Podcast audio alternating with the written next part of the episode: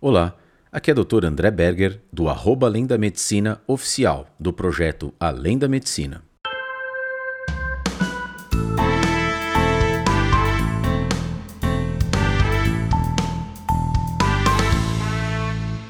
Juros compostos. Sim, a maior força do universo, segundo Albert Einstein. Tá bom, a gente não sabe se de fato ele falou isso. Mas de qualquer forma, juros compostos são exatamente aquilo que a gente espera, né? Exatamente a consequência que nós esperamos quando fazemos os nossos investimentos. Mas o que vem a ser os tais juros compostos, né? A gente fala muito disso e às vezes a gente não entende direito. Como nós estamos fazendo um podcast muito, muito voltado para algumas pessoas que são extremamente iniciantes, é extremamente importante que a gente é, recorra a esses fundamentos. Bom, então vamos falar primeiro de juros, né? O que, que são juros? Juros é qualquer tipo de taxa, qualquer tipo de valor que você aplica sobre um valor uh, básico. Para simplificar, vamos supor que você tenha uh, 100 reais e você vai colocar este valor 100 reais, não sei, vamos supor que seja numa aplicação qualquer, no seu banco, em algum lugar.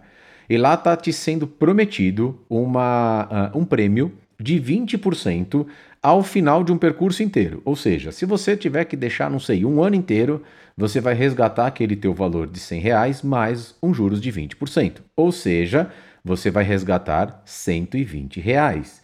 Esta forma de simplificação é, trata-se do juros simples, tá? Ou seja, a forma de remuneração que é conhecida como juros simples, porque você já sabe exatamente quanto vai ganhar e ela não vai ser acrescida além disso no longo do tempo. Bom, esse é o juro simples. Ele é usado para algumas coisas, por exemplo, financiamento. Às vezes você aplica um juro simples no final do valor total e depois você divide pelo número de meses para saber quanto você vai pagar. Tá.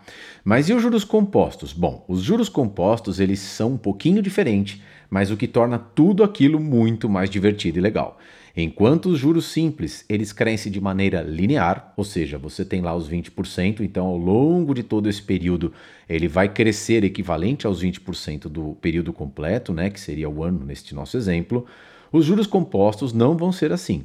Os juros compostos, você vai aplicar uma taxa por um período de tempo e no próximo período de tempo, no próximo curso, você vai ter uma incidência desta, deste mesmo valor de juros sobre este valor total. André, ficou muito complicado. Então vamos falar de novo os nossos exemplos de 100 reais. Você colocou 100 reais, só que agora, só para dar o exemplo para a gente falar da mesma coisa, no período de um ano é 20%. Tá? Mas ao invés de ser apenas um ano, ou seja, você não vai resgatar esse dinheiro com um ano, você vai resgatar o dinheiro total quando você quiser. Ele pode ficar, sei lá, indefinidamente. Claro que algumas formas de investimento eh, ele tem um limite, mas vamos supor que seja indefinidamente. Então você vai colocar 20 reais, é, 100 reais para ser rendido 20% ao ano. Tá, então no primeiro ano você vai ter 120, certo? Porque você vai ter 100 reais mais os famosos 20%, que em cima de 100 reais dá 120. Legal. Tá, e no segundo ano? E se você pegar o segundo ano, qual é o valor que você vai ter? Ah, André, é fácil, é mais 20%, então vai ter 140. Aí é que tá. Não porque ao final do primeiro ano você tinha 120. Então, os juros de 20% agora não vão ser aplicados sobre 100, e sim sobre os tais 120, de tal forma que ao final você não tenha 120 nem 140, você tenha 144. E se você deixar isso, André, por mais um ano, agora eu gostei, vou deixar mais três anos, eu vou ter 160? Não você vai ter 172 reais, porque neste nosso exemplo de 20%, o primeiro ano rendeu 20% sobre 100, o segundo ano rendeu 20% sobre 120 e o terceiro ano está rendendo 20% sobre 144.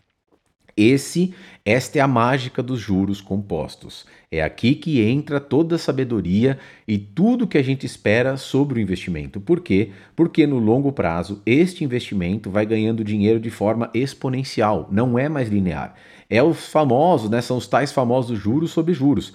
Você vai ganhando mais uh, uh, dinheiro sobre aquele valor que já está aplicado e mais o rendimento daquele valor.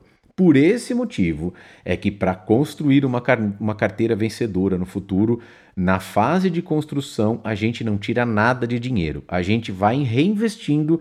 Quando você tem dividendos, você reinveste dividendos. Quando você tem renda de alguma forma que são resgatáveis, você coloca de novo e vai aplicando cada vez mais, porque os famosos juros compostos vão fazendo a mágica do sucesso do rendimento. Certo, pessoal? André Berger, do arroba Além da Medicina Oficial, na trilha do médico investidor.